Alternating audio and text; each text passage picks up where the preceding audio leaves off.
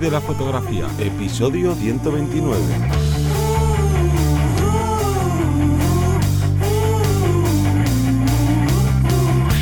Bienvenida al podcast que te enseña a vivir de tu pasión, es decir, vivir de la fotografía, donde semana tras semana encontrarás todo lo que necesitas saber sobre el mundo de la fotografía como negocio, una parte de marketing, de posicionamiento online, de clientes, marca personal, cuánto cobrar, bueno, un largo etcétera. Yo soy Tesoro Ruiz y conmigo y contigo tenemos a Johnny Gómez. Muy buenas. Continuamos con el monográfico de marketing de las 4 Ps que llevamos estas anteriores semanas desarrollándolo con la tercera P, que es el punto de venta si lo adaptamos al sector fotográfico, digamos, pues sería donde mostrar tus servicios fotográficos. Y para esto vamos a tener que estar analizando dos grandes puntos, pero antes vamos a hacer el call to action antes de desarrollar el tema. Y cuéntanos un poco, Jenny.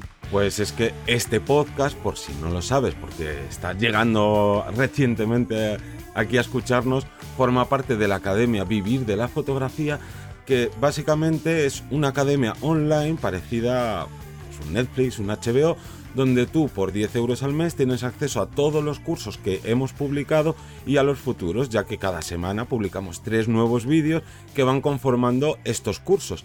Y además esta semana, eh, en realidad debería ser la semana pasada, pero hicimos mal el call to action, ya que la semana pasada ya había terminado el curso de filmmaking para todas aquellas personas que quieran mejorar o empezar a ofrecer servicios en vídeo pero es que la semana pasada ya empezamos el curso de, bueno, cuéntanos tú, ya que eres el profesor de, este curso. sí, hicimos, hemos empezado con el curso de Set Alight 3D, que es un software especializado para todos los amantes de la fotografía en estudio. Es una auténtica gozada, estoy seguro que os lo habéis visto a más de un profesional, eh, ya sea en YouTube o, en, incluso en plantillas, ¿no? Es un, es un software que nos permite ajustar, el, como digamos, copiar a nivel virtual nuestro estudio, crearlo desde cero y de esta forma ver exactamente cómo va a quedar la iluminación. Me da igual que no tenga los flashes muchas veces por falta de equipo o no sé lo que me quiero comprar, pues en este caso tengo el espacio, puedo poner cualquier tipo de modelo, no se va a quejar, le puedo poner la postura que yo quiera y vamos a iluminarle y de esta forma a tiempo real vamos a ver cómo queda el, resultado. Nos va a decir las medidas exactas desde el flash, por ejemplo, hasta el sujeto o el elemento. Bueno, es una auténtica gozada. Vamos a empezar a, a crear este, este curso. Bueno, empezamos ya la semana pasada, pero vamos a, confeccionarlo en 10 capítulos y además tenemos la suerte, después de haber hablado con Elixir, que es la empresa encargada de este, de este software, nos han hecho un descuento solo para socios de un 15%, así que bueno, ¿qué más? O sea, yo creo que ya entre, entre el hype del programa, que la verdad es que para mí yo llevo usándolo un par de años y es una auténtica gozada, sobre todo para geles y cosas creativas, que yo le doy mucha caña a eso, me parece muy interesante. Y, luego con el descuento, pues todavía más aún. Y luego continuaríamos con los viernes de edición, seguimos con Capture One.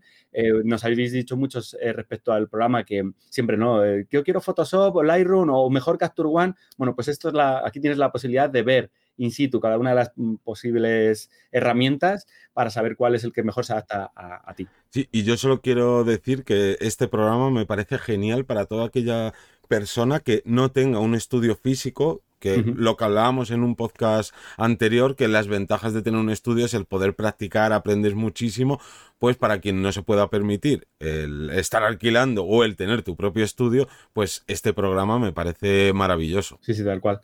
Pero bueno, vamos a meternos ya con, con los dos puntos a desarrollar grandes, repito, de esta tercera P, que es el punto de venta, donde vamos a mostrar nuestros servicios fotográficos. Y es que el primer gran punto sería evitar el ruido en este, e, cuando queremos mostrarnos ese ruido que mm, más que para que lo intentemos entender un poco con, una metáfora, ¿no? Sería como, como salir a un gran parque, a una gran plaza donde hay mucha gente y gritar, ¿no? Y decir, oye, que yo soy el fotógrafo, que soy fotógrafo, que yo sé hacer fotos. Ese ruido que muchas veces realizamos en redes sociales, ¿no, Johnny? Claro, es que esto le podríamos llamar el efecto mercadillo, ¿no? Imaginémonos que no trabajamos con fotografía, sino que somos fruteros.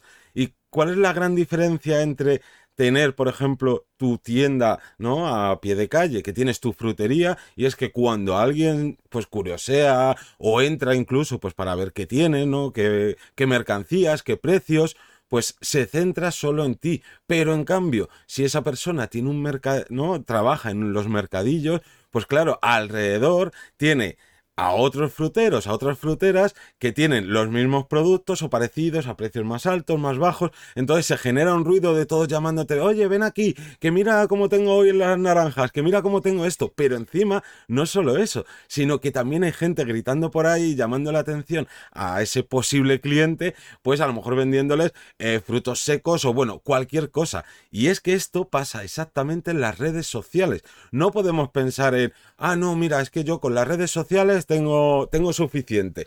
Pues no, porque si tú intentas eh, mostrar tus servicios fotográficos en, me da igual si es Facebook, si es Instagram, si es Twitter, alrededor de tu publicación hay otras publicaciones de otras personas, ya sean los amigos de ese posible cliente, ya sean otra gente a la que sigue, la publicidad, eh, hay tantos inputs que al final ¿Qué nos ha pasado? ¿Cómo utilizamos las redes sociales?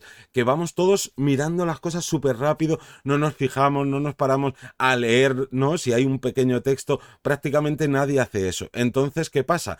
Que se genera todo este ruido por el cual es uno de los motivos por el que no tenemos que decir, no, ah, yo con Instagram ya muestro mis servicios. Ahí no puedes estar explicando cada detalle de, eh, ¿no? de lo que estás ofreciendo, etcétera. Entonces, y que tienes un intermediario. Nosotros, claro. imaginaros que además ya no solo estás gritando en una plaza abarrotada de gente, sino que se, en, cualquier momento te llegan y dicen, oye, que, que cerramos la plaza. O el aforo para la plaza es de 100 personas.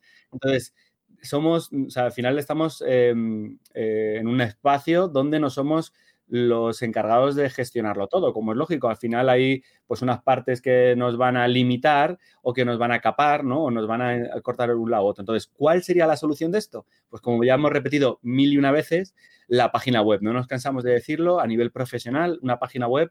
Eh, vamos a tener un espacio donde yo he montado exactamente mi chiringuito, mi zona, mi espacio, tal y como yo he querido. Por lo tanto, no hay tanto, como dices tú, no hay ese... No hay ruido no, hay ese ruido, eh, no hay esos límites que podamos tener, ¿no? De una forma o de otra, depende de cada red social, ¿no? Respecto a los tiempos, a la publicidad. Mm, y ya no solo eso, sino que tú ya no estás limitado a la posible visibilidad que te pueda regalar o dar esa red social, sino que cuando entran a tu página web solo van a ver lo que tú quieres mostrarle, ¿no? A la hora de hacer tu página web o encargar a alguien que la, ¿no? que te la haga, pues tienes exactamente lo que tú quieres, porque tú al final de cuentas conoces a tu cliente, como conoces a tu cliente vas a saber decirle eh, qué frases o qué, ¿no? atacar el punto de dolor, oye, a ti te pasa esto, necesitas las fotos por esto, mm.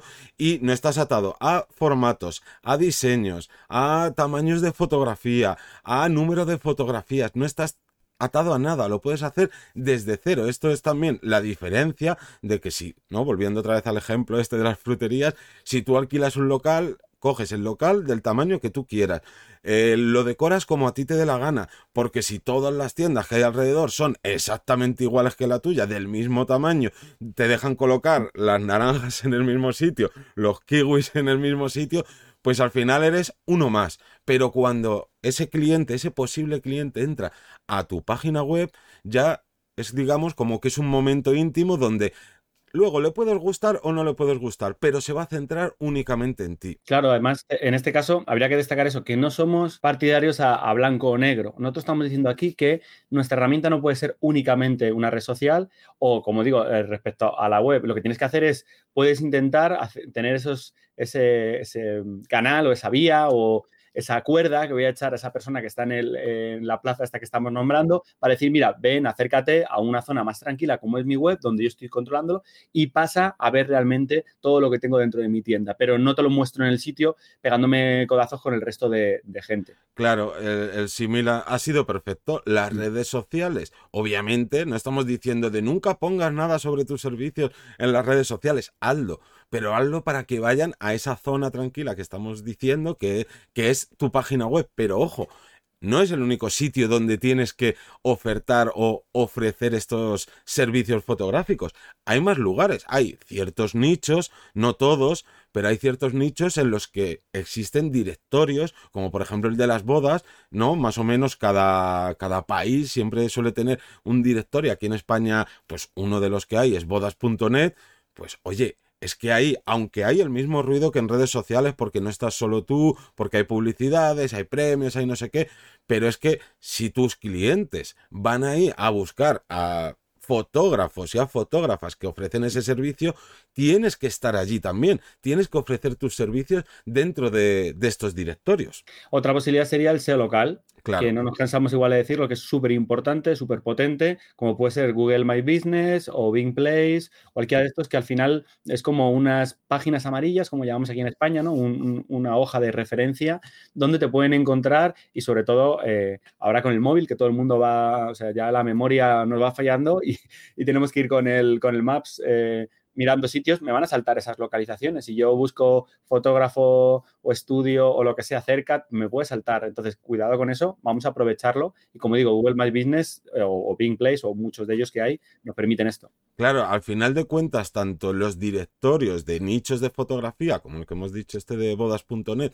o estos espacios de SEO local, ahí lo que sucede es que las búsquedas son transaccionales. Es decir, quien entra es porque ya necesita y quiere contratar a un fotógrafo o a una fotógrafa. Entonces es imprescindible que estemos. En cambio, en las redes sociales nadie coge y dice, ay, pues mira, necesito hacerme unas fotos para mi tienda, mi e-commerce o para mí mismo y voy a buscar eh, en Instagram. No, ahí son más búsquedas, digamos, informativas o de descubrimiento que luego a lo mejor tú has descubierto hace seis meses a una fotógrafa que te gusta y el día que lo necesitas, pues, pues puedes ir a acudir a ella.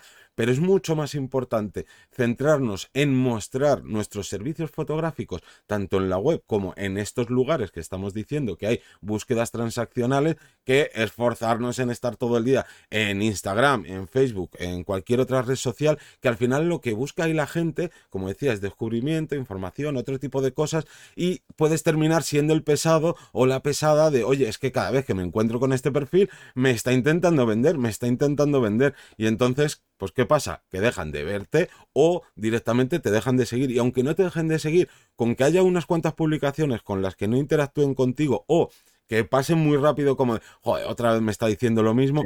¿Qué sucede? Que el algoritmo dice, anda, pues aunque le sigas ya te ha dejado de interesar, así que no te lo muestro más. Así que salimos perdiendo por todos los lados. Pero queda un punto más, ¿no? Sí, otros lugares sería el mundo offline que existe, o sea, la, vida real, que siempre estamos con online, que funciona muy bien, pero hay que aprovechar todas las herramientas que tengo. Al final esto es una, tenemos que establecer una estrategia y en ocasiones nuestra, una parte importante de nuestra estrategia es trabajar in situ, en este caso en el mundo offline, como, por ejemplo, si yo tengo mi propio estudio, puedo establecer cuáles son las tarifas eh, a pie de calle, ¿no? que venga la gente y lo vea, o tengo un espacio en concreto, hay, o existe un espacio donde yo a lo mejor puedo promocionar de forma física eso, ese producto, esos, esos precios. Entonces, eso también hay que destacarlo porque no es lo mismo una gran ciudad, un, pueblo pequeñito que a lo mejor luego todo el mundo te conocerá, por lo tanto saben dónde estás y van a ir a por ti a buscar ese producto o el precio. Esto ya hay que, hay que hacer un pequeño estudio de, mercado, de tu zona y, establecer si nos interesa o no meternos en el mundo online.